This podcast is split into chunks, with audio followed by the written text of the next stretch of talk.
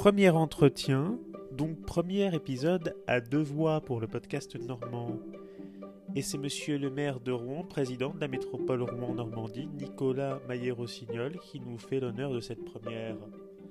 Avec monsieur le maire, nous abordons un certain nombre de sujets, de la Coupe du Monde au Qatar, du covoiturage, de l'écologie et des problématiques d'accessibilité aux personnes à mobilité réduite.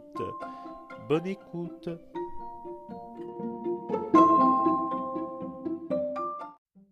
bonjour, bienvenue dans Where is Brian? Aujourd'hui, nous sommes avec le président de la métropole Rouen-Normandie et maire de Rouen, Nicolas Maillé-Rossignol. Bonjour. Bonjour. Where is Brian? Eh bien, aujourd'hui, Brian, il n'est pas dans la kitchen, il est dans le bureau du, donc de moi comme président de la métropole Rouen-Normandie. Donc, autour de nous, on a une, des, des vitres qui donnent sur la Seine, puisqu'on est dans le bâtiment dit 108, qui est le, le siège de la métropole Rouen-Normandie. Voilà. C'est quoi un peu l'histoire de ce bâtiment? Alors, c'est un bâtiment récent, puisqu'il y a quelques années, donc sa construction a été décidée par mon prédécesseur, Frédéric Sanchez, pour rassembler en fait euh, un certain nombre d'équipes de la métropole. Il y a quelques années, ici, c'était une friche. Hein. C'était, euh, vous voyez, on, va, on est près de la presqu'île Rollet, qui s'appelait l'île au charbon avant, qui était un lieu de stockage. Et euh, ici, il n'y avait rien. Hein. Il y avait essentiellement des sols pollués et puis une voie de chemin de fer. Bah, vous avez les vestiges de la voie de chemin de fer qui ont été gardés dans le parc qui est à côté. Et puis plusieurs bâtiments. Vous avez le 107 avec des entreprises, plutôt. Euh, le 106 qui est une scène de musique actuelle, et puis le 108 qui est un bâtiment donc administratif puisque c'est la métropole Rouen-Normandie. Merci chaleureusement d'ailleurs d'avoir bien voulu essuyer les plâtres de cette première interview, puisque si on peut dire essuyer les plâtres, puisque vous êtes le premier à bien voulu vous avoir prêté à l'exercice et en cela je vous en remercie chaleureusement. Merci à vous. Alors, ce podcast, si il a pour but de parler donc écologie, mobilité transport et aussi une dernière partie qui me touche un peu personnelle, l'accessibilité et la vision euh, du handicap et accessibilité lors des grands événements comme l'Armada. On aura l'occasion d'en reparler. Première question, alors j'ai trois petites questions d'actualité pour vous. Euh, le 1er octobre dernier, vous avez inauguré les aménagements qui ont été réalisés euh, rue Jeanne d'Arc. Vous avez indiqué à cette occasion que l'on va vers une piétonisation prochaine euh, de ce lieu, notamment dans le cadre d'une concertation.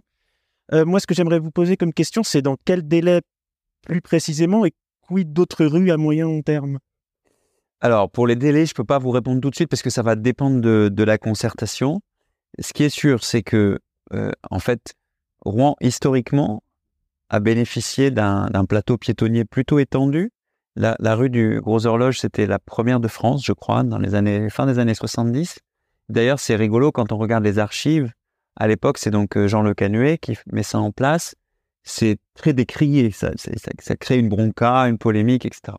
Aujourd'hui, je pense que personne ne proposerait de remettre des voitures sur la rue du Gros Horloge. Et en fait, à la suite de tout ce développement piétonnier, depuis, il y a eu des aménagements, bien sûr, dans la ville, euh, mais ce plateau piétonnier s'est pas beaucoup étendu. Et on constate aujourd'hui que, quand même, il y, a plusieurs secteurs où on voit bien qu'on pourrait en tout cas travailler avec euh, notamment les riverains, les usagers, à de la piétonisation. Alors la rue Jeanne d'Arc est un bon exemple parce que la rue Jeanne d'Arc, à chaque fois qu'on la piétonise pour des événements, par exemple là il y a la fête du ventre, euh, on a fait la rue aux enfants, etc. Ça a un succès euh, fou et ça fonctionne très très bien. C'est très adapté, pas toute la rue Jeanne d'Arc, mais en gros depuis Théâtre des Arts jusqu'à l'angle justement avec la rue Jean Le Canuet, ça fonctionne très très bien. Et puis, il y a d'autres secteurs hein, qui pourraient être intéressants. Euh, si je prends par exemple la rue aux Ours, euh, la rue des Bons Enfants, du côté de la synagogue, il y a d'autres secteurs comme ça. Il y en a encore d'autres. Hein. Oui, parce que c'était la question que je m'imaginais. C'était une, une question logique. C'est si on piétonisait toute la rue euh, prochainement, il faudrait piétoniser donc des rues aux alentours. Alors, c'est en fait, on fonctionne. C'est le concept de ce qu'on appelle des super manzanas, c'est-à-dire des, des quartiers qui sont délimités par des axes de circulation autour et à l'intérieur, il y a une circulation piétonne et pas automobile. Mais évidemment, même si c'est la vision qu'on développe, ça se fait pas en claquant des doigts parce que d'abord il y a des riverains, il peuvent avoir des garages. Euh, ensuite, il y a certains euh, commerces, typiquement des supermarchés, qui peuvent avoir besoin de parking et d'accès parking spécifiques. Euh, il y a des parkings publics, parking par exemple de la place du Vieux. Etc., etc. Donc c'est pas quelque chose qu'on fait comme ça en disant juste ah ben, ça y est, c'est piétonisé. C'est pour ça que je suis prudent sur le calendrier. Mais oui, clairement, on va avancer dans ce sens. Dans ce sens-là, c'est quelque chose de l'ordre de quelques mois, quelques années. Oh, je pense qu'il faut compter, si on est large, si on est sérieux, je pense qu'il faut compter deux ans. D'accord. Je dirais quelque chose comme ça. D'accord. Donc c'est euh, parce que si je vous dis un calendrier plus plus optimiste, après on va avoir des retards et puis ce serait. Je préfère dire un calendrier, on va dire euh, euh, sérieux et mesuré, prudent, et avoir des bonnes nouvelles plutôt que l'inverse. D'accord. Merci beaucoup. Le 5 octobre dernier, deuxième question d'actualité liée à la diffusion ou non de la Coupe du Monde au Qatar sur des écrans géants. Donc le 5 octobre dernier, vous avez déclaré avoir pris depuis longtemps cette décision euh, de ne pas diffuser dans l'espace public euh, des matchs de cette Coupe du Monde. Alors on va rappeler très brièvement hein, euh, la gabegie écologique, coût humain exorbitant de 6500 morts et des avions toutes les 10 minutes pour transporter les spectateurs venus d'autres pays limitrophes parce qu'ils n'ont pas la capacité d'hôtel. Donc ça c'est le côté l'État, les services publics ne vont pas donc n'allez pas procéder euh, à, diffuser euh, la Coupe du Monde, quel que soit d'ailleurs le, stade qu'atteindrait l'équipe de France dans cette compétition. Oui, alors il y a, plusieurs euh, éléments à dire. D'abord, peut-être au risque de vous surprendre, moi je ne souhaite pas faire de leçons de morale. chacun est libre de suivre ou pas la Coupe du Monde du Qatar. C'est pour ça qu'à titre personnel, je ne parle pas de boycott. Je pense que euh, c'est pas le bon euh, terme. Il y a évidemment plein de gens à Rouen qui vont suivre la Coupe du Monde. Je ne les juge pas. Chacun, personnellement, j'adore le football. Je suis quand même très très réservé sur le fait d'organiser une Coupe du Monde dans ces conditions-là, dans ce pays-là, pour plein d'autres raisons, d'ailleurs pas que écologiques. J'ai parlé des droits humains, par exemple, de, l'homme et de la femme. Bref. C'est ça. Mais euh, il y a d'autres raisons très simples. Là, la question en fait qui est posée, c'est est-ce qu'on y dédie des moyens publics? C'est pas est-ce qu'on regarde ou pas, est-ce qu'on boycotte ou pas, c'est est-ce qu'on y met des moyens publics? En l'occurrence, la location ou l'achat d'un grand écran, etc. Historiquement, la ville de Rouen le fait très peu. En 2014, pour la Coupe du Monde, on l'avait fait, mais c'est parce qu'il y avait les concerts de la région. Euh, et donc, il y avait les écrans de toute façon pour les concerts. Donc, ils étaient là. Donc, on pouvait les utiliser. On est perdu d'ailleurs contre l'Allemagne. Euh, bon, en 2018, de mémoire, ça avait été fait pour juste la finale. Euh, mais je précise quand même que c'était au printemps-été. Oui, oui. Là, on sera en décembre. Donc déjà, bon, regardez un match dehors en décembre, c'est pas la même chose qu'en juin-juillet. Et puis surtout, nous, on a plein de raisons. On a celle-là, on a les arguments que vous avez évoqués, écologiques et sociaux. Hein, J'y reviens pas. On a aussi le soutien au commerce, hein, c'est-à-dire que en général, on préfère que si les gens veulent regarder le match, bah, ils le regardent dans les commerces locaux, dans les bars, etc., ou bien en famille chez eux. Et ça fait, s'ils le regardent dans les commerces locaux, dans les bars, ça fait vivre le commerce local. Et comme vous le savez, à Rouen, on est la ville de France où il y a le plus de bars par habitant, devant Lille.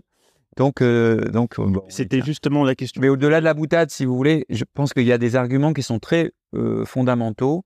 Alors bien sûr, on peut dire ça change rien, c'est trop tard, etc. Oui, mais si on dit ça, on fait jamais rien. Euh, c'est pas moi qui ai décidé, c'est pas nous qui avons décidé que la Coupe du Monde ait lieu au Qatar.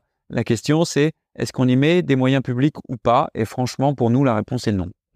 Mais vous avez répondu, en fait, euh, indirectement à la question que j'allais vous poser, c'est-à-dire que, en fait, donc, les bars vont, devraient diffuser donc, euh, euh, des, matchs de cette compétition, mais par exemple, vous, si vous teniez un bar, vous la diffuseriez ou vous la diffuseriez pas? Non, je pense pas. Non. Honnêtement, je pense pas. Mais c'est un choix personnel et c'est pour ça que je ne veux pas donner de, de leçons de morale. mais là, quand même, on est, j'ai vu aussi pour les Jeux Olympiques d'hiver, où on a aussi des attributions qui, qui paraissent on ne peut pas d'un côté demander aux gens de faire des efforts, de dire qu'on est dans une crise écologique sans précédent, etc. Et de l'autre côté, continuer les mêmes événements, et même pire en fait, hein, les mêmes actions dont on sait qu'elles ont des conséquences écologiques importantes. Il y a un moment, il faut quand même être cohérent. Quoi, Je crois, pour euh, rappel à l'auditeur, que ce que vous faites référence, c'est l'attribution des Jeux asiatiques en 2029 à l'Arabie Saoudite, dans plein désert, dans une ville futuriste qui s'appellerait Neom. C'est ça, dont le projet n'est même pas encore Bon, bah, après, c'est peut-être trop tôt pour en parler, mais vous voyez ce que je veux dire. Le, ce que j'essaie de dire, c'est sans leçon de morale, encore une fois, c'est que il faut essayer d'être cohérent. Et vous savez, les, élus, quel que soit leur bord, d'ailleurs, ils sont souvent très décriés quand il n'y a pas de cohérence entre le discours et les, actes. Donc moi, j'essaye de mettre de la cohérence entre le discours et les actes à notre petite mesure de Rouen et de l'agglomération rouennaise. Euh, je voulais revenir euh, autre chose. Euh, dans le journal Le Monde, dernièrement, il y a un très bel article, que d'ailleurs j'invite à lire parce que c'est très intéressant, euh, qui, qui s'appelle dans, Quand la ville renoue avec son fleuve, dans lequel euh, vous intervenez. On vous, y, on vous y interroge sur la candidature de la ville et vous dites, pour capitale de la culture en 2028, et vous dites, c'est le fleuve qui est candidat. C'est Mm. la phrase qu'on. la oui. Ouais, la, la- la Seine. Ouais, tout à fait. La Seine. Euh, alors, moi, je me demandais, notamment donc en termes de mobilité, et donc en particulier des transports publics, comment on pourrait imaginer concrètement comment ça va se faire, le lien par exemple entre la terre et l'eau? Est-ce qu'on pourrait imaginer à terme, alors je dis pas sous votre mandature, je parle des décennies à venir, on est bien d'accord, hein, une gratuité du réseau Astuce à l'instar de ce qu'on peut faire sur les bacs qui sont gratuits, faits pour lier la terre et la mer. Alors, euh, d'abord, il faut dire qu'effectivement, on est candidat pour être capitale européenne de la culture en 2028. Il y a neuf villes en France à ce jour qui sont candidates, avec des candidatures qui sont très belles hein, et très sérieuses. La nôtre a plusieurs spécificités, une originalité. Effectivement, c'est que notre candidature, c'est pas juste Rouen, c'est de Giverny jusqu'au Havre, en passant par Honfleur, par Barentin, par etc. Et c'est une candidature autour du fleuve. Je passe les détails, et puis il y a des choses qui sont encore confidentielles, mais le fleuve comme lieu de réconciliation, en gros, hein, entre la nature, l'humain et la science. C'est ça le, le- le thème fondateur de notre candidature. Et du coup, effectivement, c'est la Seine qui est candidate. La Seine normande, si on veut, mais c'est la Seine qui est candidate. Et c'est intéressant parce que la question des fleuves, y compris d'ailleurs de la personnalité juridique des fleuves, les fleuves qui sont à la fois en danger et parfois aussi le danger avec le risque d'inondation, de submersion, tout ça, c'est un thème qui est très européen et qui est très culturel aujourd'hui, à la fois des notions de culture scientifique et puis des notions de culture comme poétisation hein, de notre environnement. Alors, ça pose évidemment la question des mobilités. C'est rigolo d'ailleurs, au moment où on en parle, juste au moment où on en parle, il y a une péniche qui est en train de passer avec des, avec des conteneurs. Euh, Il faut savoir qu'aujourd'hui, le fleuve est très peu ou peu utilisé comme lieu de mobilité. Sur le fret, comme les conteneurs qu'on voit là, c'est à peu près 15% du trafic. Sur 100 marchandises du port de Rouen, du Havre, etc., 85 passent par camion, 10, 15 par le fleuve et 0,5 par euh, le train. Donc c'est très très faible, c'est très très très très très faible par rapport aussi à nos concurrents d'Europe du Nord, Rotterdam, Anvers, Hambourg, etc. Et en plus, on a un potentiel très important. Alors vous le voyez par exemple pour les passagers sur les croisières fluviales, il y a de plus en plus de bateaux de croisière qui se développent, qui attirent beaucoup de touristes. Vous le voyez sur la Seine à vélo, qui est euh, une façon de suivre le fleuve à vélo. La Loire à vélo, par exemple, existe depuis longtemps. Et maintenant, on commence à avoir ce qu'on appelle du slow tourisme et du, tourisme autour du fleuve. Sur la gratuité des transports en commun, alors on le fait déjà pour le samedi, comme Oui. vous le savez. Ça a beaucoup de succès d'ailleurs, y compris pour le commerce. Effectivement. Il n'y a rien de gratuit en soi. C'est-à-dire que quand on dit gratuit, ça veut dire que celui qui rentre dans le transport en commun, il ne paye pas directement. Mais vous le payez indirectement. C'est comme l'école. hein. Il faut bien payer les professeurs, etc. Ben, il faut bien payer les chauffeurs de bus. Et c'est- évidemment, il n'y a rien de gratuit en soi. Mais c'est un raccourci de langage. Et oui, on essaye de développer vers la gratuité. On l'a déjà développé sur le samedi, sur les jours de pollution, les pics de pollution. On vient de le développer encore plus maintenant si vous mettez votre voiture au rebut dans le cadre de la mise en place de la zone à faible émission. Vous avez droit, comme à Barcelone, à deux ans, enfin à Barcelone c'est trois, mais ici c'est deux ans de gratuité des transports en commun. Donc vous voyez, on avance progressivement. Si vous voulez tout mettre gratuit d'un coup tout de suite, Non. ça coûterait de l'ordre de 30 millions d'euros par an. Donc évidemment, 30 millions, c'est pas une paille, ça se trouve pas comme ça. Mais on va vers effectivement cet objectif. C'était, c'était ça, c'était ça ma question. C'était pas euh, demain matin, mais plutôt, euh, plutôt à terme. Je crois d'ailleurs que il me semble que la ville de Niort, plus petite, Oui. euh, c'est, c'est, c'est tourné vers ce. Oui, oh ben, il y en a plusieurs. La plus grande agglomération qu'il ait fait jusqu'à présent, c'est Dunkerque. Et Dunkerque, c'est 200, 250 000 personnes. Nous, on est 500 000. Une des plus grandes qui est comparable à la nôtre, qui s'est beaucoup engagée, c'est Montpellier. Et Montpellier est en train de faire la gratuité totale. Mais Montpellier, du coup, ça lui coûte beaucoup. Et il faut aussi savoir qu'il y a une petite nuance quand même, c'est que Montpellier, à ma connaissance, fait la gratuité, mais que pour les habitants de l'agglomération. Donc si vous venez à Montpellier, c'est pas gratuit pour vous. Alors que nous, on le fait pour tout le monde. Mais évidemment, ça n'a pas le même coût. Bien sûr. Euh, donc, on va plus se mettre du côté euh, maintenant mobilité, après avoir traité un peu des questions d'actualité. Donc, côté mobilité, et d'ailleurs, je dois le dire moi-même, j'en suis euh, assez fier de ça, euh, la métropole Rouen-Normandie se positionne en leader de la mobilité partagée. Donc, la métropole euh, subventionne des applications de covoiturage comme Klaxit, qui a d'ailleurs, je crois, euh, un certain succès. on a tout lieu, je crois qu'on peut le dire, de s'en féliciter. Je crois que Rouen est la première ville, enfin la métropole, devant la métropole d'Angers ou quelque chose comme ça. Devant Nantes, Montpellier, Lyon, tout le monde en est premier de France sur le covoiturage, absolument. Cependant, il y a beaucoup de travail à accomplir, car en effet, pour les trajets du quotidien, euh, on voit en ce moment, avec la crise de l'air, on manque de pétrole, on manque même de gaz et d'électricité, mais on manque pas de sièges libres, euh, parce que on a une moyenne nationale de 1,03 personnes par voiture pour les trajets du quotidien. Ça fait. Ça fait pas beaucoup. On fait quoi de ces sièges libres? Ben, C'est ça. En fait, on est dans un paradoxe. C'est que d'un côté, l'énergie et donc se déplacer coûte de plus en plus cher. Alors en plus, en ce moment, il y a une pénurie, donc c'est encore pire. Mais les prix ont augmenté et vont continuer probablement d'augmenter. En plus, il y a un engagement et un enjeu écologique, parce que ce sont des, si on prend l'essence, le diesel, ce sont des, des carburations très carbonées. Donc on sait bien qu'on doit progressivement réduire plutôt ce type de carburation. Donc il faut changer nos mobilités de façon très forte. Et de l'autre côté, la plupart des voitures une tonne et même plus pour transporter une personne de allez, 80 kg. Donc, euh, ou 1,0, etc. Ce qui est absurde. Si on y réfléchit, c'est absurde. C'est comme si je vous demandais de courir à 100 mètres pour transporter un objet de 10 grammes avec un sac de 10 euh, kilos sur le dos. Vous me diriez, bah, c'est idiot, j'ai juste 10 grammes à transporter. Voilà. On est dans la même situation. Donc il y a un paradoxe. Alors, évidemment, c'est pas si simple que ça, parce que aucune solution de mobilité ne convient à tout le monde. Tout le monde n'habite pas à côté d'une ligne de bus, tout le monde n'habite pas à côté d'une ligne de train. Si je vous dis qu'il faut prendre le vélo, bah, le vélo c'est super pour des distances relativement courtes, mais après il y a le problème des pentes, et après vous avez les vélos électriques, mais ça coûte plus cher. C'est pour ça qu'on a mis d'ailleurs un système de location qui marche vraiment énormément sur les vélos.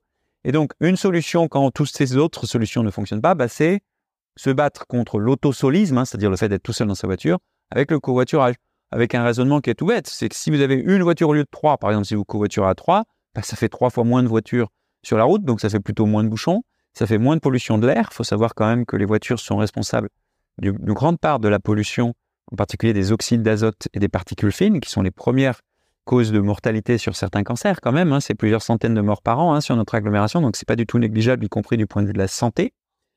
Et puis, bah, c'est aussi un engagement écologique, puisque vous consommez moins à ce moment-là d'essence ou de, ou de diesel. Donc, on a mis une incitation. Euh, et par exemple, sur le mois de septembre, on a dépassé les 50 000 trajets, ce qui est vraiment énorme hein, euh, à l'échelle de notre territoire, fait en covoiturage. Pourquoi? Ben Parce qu'on rémunère et franchement, moi, j'assume complètement de rémunérer ça parce que c'est même plus efficace que d'essayer de mettre des lignes de bus partout. On sait très bien qu'on ne peut pas mettre des lignes de bus partout, dans toutes les communes rurales, par exemple, ou moins denses, tout simplement. Vous allez avoir des bus vides, les horaires vont pas convenir et ça va coûter beaucoup d'argent parce qu'évidemment, il y a des frais fixes avec des bus. Il faut acheter des bus, faut, payer les gens, même si les, les chauffeurs conduisent pas, ils sont payés, c'est normal. Voilà. Donc, le covoiturage est une bonne alternative. Et ça convient pas à tout le monde non plus, mais c'est une pierre de plus dans le schéma général de mobilité. Justement, comment dans le sens de ma question pour aller plus loin, c'est comment on fait peut-être pour inciter plus de gens à partager leur véhicule? Bah Déjà, il faut faire connaître, parce que tout le monde ne sait pas que ça existe. Donc l'Axit, K-L-A-X-I-T, c'est une application qui fonctionne un peu comme Blablacar en fait, hein, euh, et qui vous met en relation soit avec des gens que vous connaissez déjà, soit avec des nouvelles personnes qui ont un trajet similaire au vôtre. Pour être précis, on n'a pas que Klaxit, on a aussi Ecov, qui est un autre système qui fonctionne aujourd'hui sur Val-de-Reuil, qui fonctionne demain sur Barentin, où là, on a une ligne. Ouais, là, c'est ça, Covoit ici. Là, c'est une ligne de covoiturage avec des endroits fixes, qui n'est pas tout à fait le même système. Mais les deux sont complémentaires. Et puis après, bah, il faut faire un changement culturel. Hein. Et en fait, on s'aperçoit souvent que même si vous travaillez dans une entreprise, même dans votre propre entreprise, même dans euh, euh, l'administration où vous travaillez ou l'association dans laquelle vous travaillez, souvent les gens ne savent pas qui habite où et s'il n'y a pas des mêmes chemins. Et des fois, vous vous retrouvez à faire le même chemin tout seul dans votre voiture avec votre collègue ou quelqu'un qui travaille pas loin de chez vous, pas loin de votre lieu de travail, dans une autre voiture qui lui aussi est tout seul. Bon, euh, je suis pas pour les mariages forcés, mais on peut au moins regarder ça, quoi. Oui, par exemple, d'idées de, voies de covoiturage ou de construction d'autres espaces de stationnement pour permettre d'accéder euh, à la ville plus facilement, dans le cadre de ceux qui peuvent faire du covoiturage ou qu'ils puissent obtenir des facilités euh, pour accéder euh, Alors, sur le, ouais, sur le covoiturage, euh, on a regardé hein, les, lignes dédiées. Pour l'instant, ça marche pas très bien. Il y en a qui existent du côté de Lyon ou Grenoble qui n'ont pas un succès fou, honnêtement, parce qu'il y a beaucoup de triches. Donc, pour l'instant, c'est pas quelque chose qu'on développe. Et puis, en plus, il vaudrait mieux avoir trois voies que deux voies. Et on a assez peu d'endroits où on a trois voies. Pour tout vous dire, on a regardé du côté du, du quai Ferdinand de Lesseps, Donc quand on arrive depuis la 150 en descendant vers Rouen, ça, il y aurait peut-être une possibilité. Il y a quelques endroits comme ça, mais c'est pas la panacée. Pour l'instant, vraiment l'enjeu, c'est de développer l'usage, le service, et d'avoir une masse suffisante de trajets de covoiturage. On est en train d'y arriver. Comptez sur nous pour ça, pour en faire la promotion le plus possible. Bah franchement, c'est tout bénéfice. C'est bénéfice pour le climat, c'est bénéfice pour la personne en termes de pouvoir d'achat. Bon, voilà. Euh, pour beaucoup, sobriété n'est pas gaieté. Et pour beaucoup, des initiatives comme la zone à faible émission, la ZFE est vécue comme un élément destiné à sanctionner plutôt qu'à fédérer. Pour ma part, j'ai pris conscience ces dernières années que la sobriété était plutôt vectrice de solidarité finalement, puisque c'est un peu l'idée que je compte développer dans ce podcast. Personnellement, euh, Monsieur le Président, que diriez-vous aux personnes qui sont réticentes à s'engager dans cette voie pour quelque chose, comme vous l'avez dit, d'aspect euh, culturel et habitué à considérer son, véhicule comme une extension de son domicile où on aime bien être seul en rentrant? Alors, déjà, je, veux dire que je comprends tout à fait que des politiques comme la ZFE, la zone à faible émission, euh, génèrent plus que des réticences, des critiques et même des, tensions très importantes. Je rappelle quand même que c'est une loi nationale hein, qui dérive d'ailleurs, enfin c'est une transposition d'une directive européenne. En clair, c'est pas une décision locale, mais j'applique la loi comme je dois appliquer toutes les lois de France. Si je n'appliquais pas le mariage pour tous, je pense que on viendrait me le reprocher à juste titre eh bien, c'est pas la même loi, mais c'est le même principe qui m'amène à faire appliquer la loi sur la ZFE. Ensuite, je pense qu'il faut dire la vérité aux Françaises et aux Français, aux Rouennaises et aux Rouennais, à tout le monde, sur la question de la sobriété. C'est pas une question conjoncturelle, c'est pas un mauvais moment à passer. C'est un changement de monde. On est en train de changer de monde. Parce que le, le péril climatique, notamment, ne va pas s'arrêter dans six mois ou ni même dans six ans il va traverser tout ce siècle, et même probablement plus, avec certaines des conséquences qui sont déjà à l'œuvre. On l'a vu cet été, par exemple, sur les incendies et la canicule. Et l'été qu'on a vécu en 2022 est probablement un été, entre guillemets, moyen, voire, même plutôt pas si chaud que ça, pour le 21e siècle. Je ne sais pas si chacun réalise ce que ça veut dire. Et encore, ici, on est en Normandie. Donc, vous voyez bien que euh, on est déjà dedans. Donc ce serait mentir et être malhonnête que de dire aux Français, euh, vous inquiétez pas, c'est juste un mauvais moment à passer, on va, on va, réduire trois loupiotes, on va baisser un peu le chauffage et puis l'hiver va passer, puis ça ira mieux. Non, c'est pas vrai. En réalité, il y a un certain nombre de changements. Et donc, à opérer de façon structurelle. Et sur les mobilités, et c'est là où peut-être les politiques manquent de courage. Moi, j'essaye d'avoir ce courage, mais bon, je suis à ma petite mesure d'élu local. Hein. Euh, c'est qu'il faut dire aussi ce à quoi on va devoir renoncer. Et par exemple, sur les mobilités, eh ben, peut-être parce qu'on n'avait pas conscience. Peut-être parce qu'on pensait que l'énergie, c'était pas cher. Peut-être parce qu'on croyait qu'on vivait dans une société d'abondance. Je ne sais pas, sur les mobilités. En tout cas, pour ce qui concerne l'énergie, c'est vrai qu'il y avait peut-être cette question-là. Ben, je dis abondance, c'est ce qu'a dit le président de la République. C'est un mot qui peut choquer, effectivement.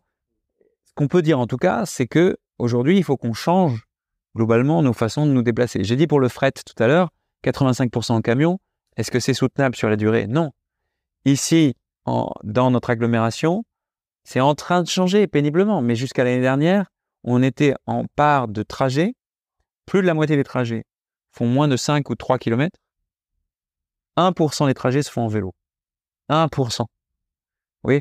Alors, il y a des raisons à ça. Hein. Il y a aussi des pentes. Euh, je ne dis pas que le vélo est la panacée. Mais franchement, 1%, c'est vraiment pas beaucoup, beaucoup. quoi. Donc, je ne dis pas qu'on va devenir Strasbourg du jour au lendemain ou Amsterdam. Mais franchement, il y a des évolutions. Et vous le voyez, on voit les gens qui commencent à prendre plus de vélo, on voit les gens qui commencent à prendre plus le transport en commun, Donc vous etc. à pédaler. Donc, bah non, je, dis juste que c'est difficile, qu'il faut essayer de s'adapter en tenant compte aussi de la situation sociale des gens, parce que tout le monde n'est pas logé à la même enseigne. en fonction de vos revenus, vous n'êtes pas logé pareil, vous n'êtes pas au même endroit. La sobriété, ça va pas être. C'est beaucoup pour dire, c'est que la sobriété, c'est pas pour tout le monde. Il y a des bah, en tout cas, il faut que ceux qui peuvent le plus contribuent le plus. Et c'est ça probablement qui manque. Vous voyez, dans la loi ZFE, par exemple, cet aspect-là, il n'apparaît pas suffisamment. Et du coup, bah, ceux qui auraient besoin de plus d'aide, ils n'en ont pas assez, notamment au niveau national ou régional. Donc, il faut articuler l'écologie toujours avec le social. Les deux vont ensemble. Parce qu'en plus, les gens qui sont les plus précaires ou les plus en difficulté sociale sont souvent ceux qui sont les plus en difficulté écologique. Par exemple, qui vont euh, avoir du mal à se chauffer ou avoir du mal à se déplacer autrement qu'avec un véhicule ancien. Donc il faut arriver, et c'est très difficile, hein, à articuler les deux. Euh, dernière partie de cet entretien, les questions euh, autour du handicap et de l'accessibilité, euh, qui me tiennent particulièrement à cœur personnellement.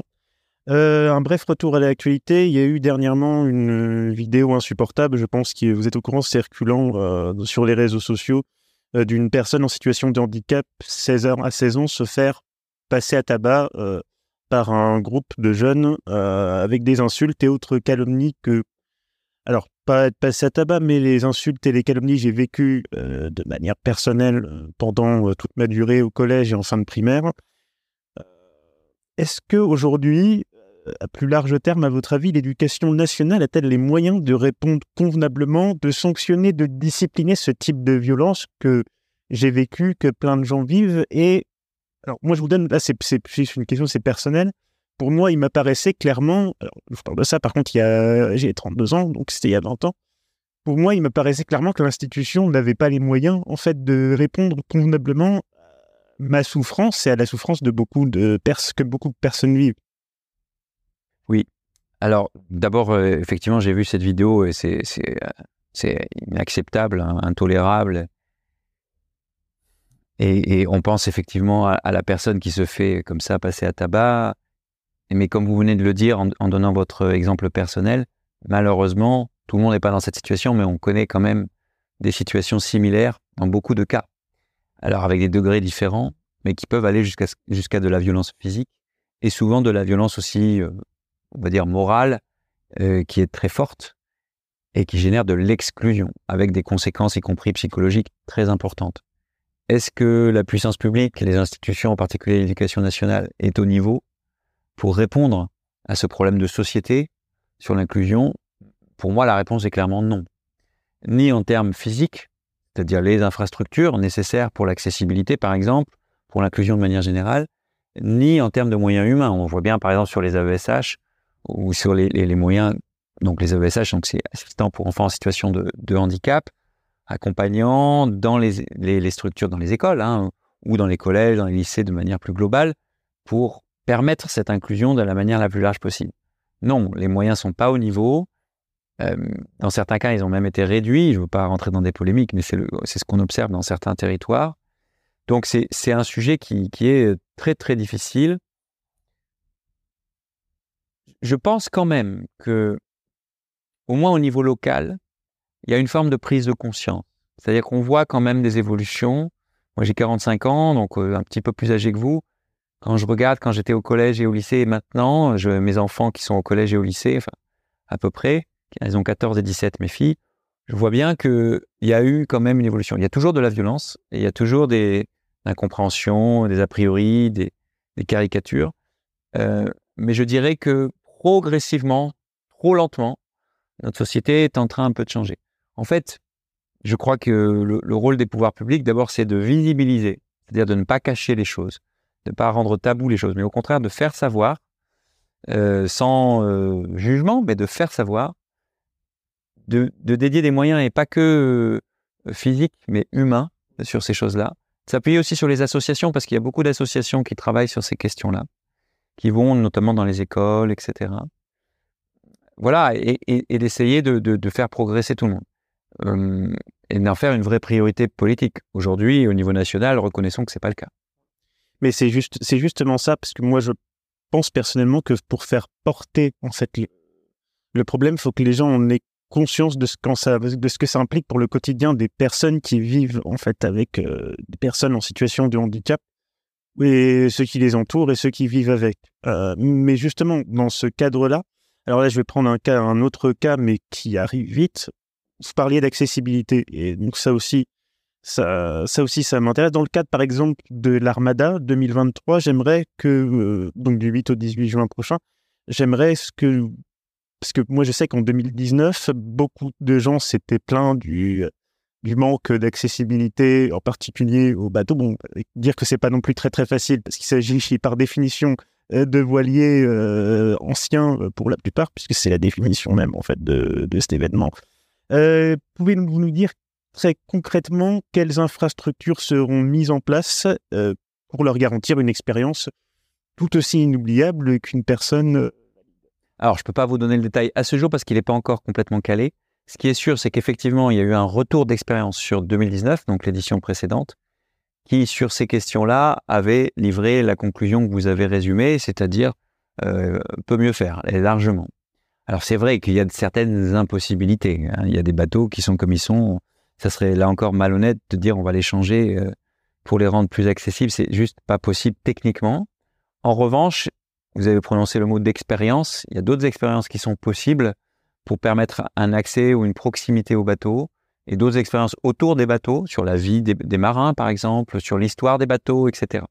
Donc il y a tout un travail qui est en cours là avec euh, des groupes de travail au sein de, de, l'association, parce que c'est pas la métropole Rouen-Normandie, l'Armada, c'est une association avec différents acteurs et beaucoup de bénévoles d'ailleurs, et dont certains qui sont eux-mêmes en situation de handicap et qui ont, qui ont donc cette, euh, aussi euh, cette expérience de la chose. Et, et donc, bon, il y a plusieurs sujets. Il y a l'accessibilité en propre, physique, et il y a les expériences, y compris touristiques d'ailleurs, hein, euh, qu'on peut proposer au public en situation de handicap, sachant qu'il y a plusieurs types de handicap, donc il y a plusieurs types d'expériences et de solutions. C'est ça. Et euh, en fait, c'est le, prolongement de cette question, c'est ma dernière question d'ailleurs, le prolongement de cette question, donc question simple sur un problème infiniment complexe, puisqu'on il y a cette fameuse loi donc de 2005, hein, euh, complétée en 2009 sur la mise en accessibilité des infrastructures pour les personnes en situation de handicap quand j'en parle autour de moi avec des personnes qui sont également en situation de handicap, euh, je pourrais vous dire que ça bouge pas beaucoup. Non. Et alors moi je partage ça. là, pour moi c'est l'exemple typique d'une loi qui est peut-être pétrie de bonnes intentions, mais qui ne se donne pas les moyens d'être mise en œuvre. Euh, c'est bien de faire une loi, mais quand vous faites une loi qui a des implications qui ont été mal évaluées ou voire pire, volontairement pas ou peu évaluées, ben, en réalité ça crée surtout de la déception et de la frustration. Parce que je rappelle que cette loi prévoit une mise en accessibilité, notamment des bâtiments publics, etc., Alors quand même, là aussi, il y a des progrès qui ont été faits. Enfin, euh, vous trouvez encore plein d'endroits où vous n'avez pas de porte coulissante, où vous avez des portes abattantes, et donc une personne ne pas passer. Je dis pas ça parce que je veux pas être trop, comment dire, noir et blanc, mais je, je pense qu'elle a quand même, j'étais en train de le dire, eu le mérite de faire évoluer certaines choses.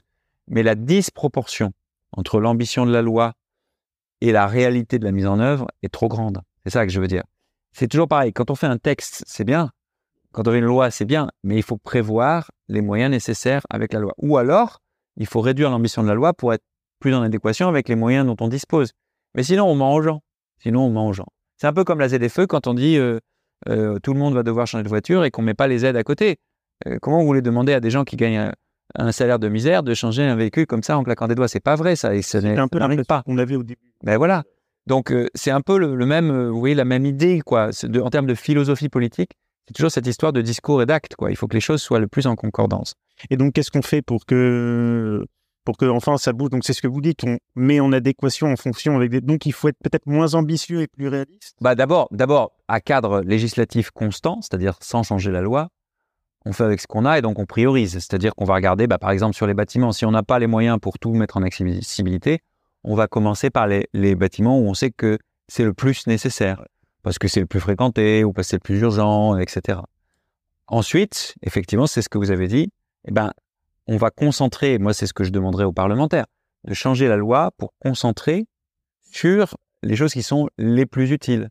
Et, y compris avec des innovations. Vous voyez, par exemple, ici sur notre territoire, on a une entreprise qui fait des choses très intéressantes sur les cartes mentales pour les malvoyants. Ça, c'est quelque chose qui vous permet, en gros, plutôt que d'avoir une vision linéaire de votre trajet quand vous êtes malvoyant, c'est-à-dire je vais d'un point A à un point B, un point C, etc. Mais si je me plante, je suis perdu. Par exemple, je vais dans un musée, je vais d'un point A à un point B, mais si à un moment je suis euh, modifié dans mon, dans mon trajet, je vais me retrouver complètement perdu. Plutôt que de faire ça, c'est d'avoir une carte mentale de tout, tout, le plan en fait du musée, et donc avec cette carte de pouvoir me repérer où que je sois. C'est assez technique, mais ça marche très bien pour des personnes malvoyantes. Bon, bah ça, c'est le genre de développement qui peut être très utile et qui peut être une alternative à des aménagements d'accessibilité du musée en question qui seraient probablement plus coûteux. voyez Donc ça, c'est des nouvelles technologies intéressantes, etc., etc. Ça marche pas pour tout le monde, mais ça marche pour certains aspects. Très bien. Mais je vous remercie beaucoup euh, de m'avoir accordé cette élan. C'est moi, merci beaucoup. Je vous remercie.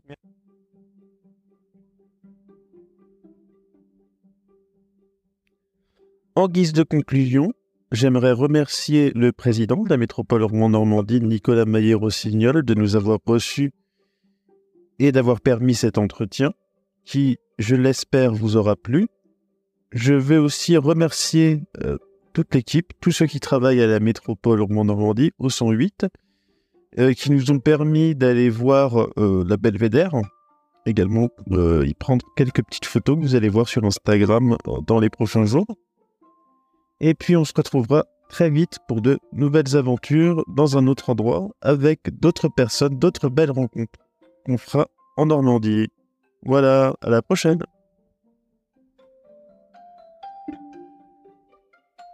Voilà, j'espère que ce premier entretien vous a plu, il y en aura d'autres, et on se retrouve très vite pour un prochain épisode. À la prochaine sur le podcast normand.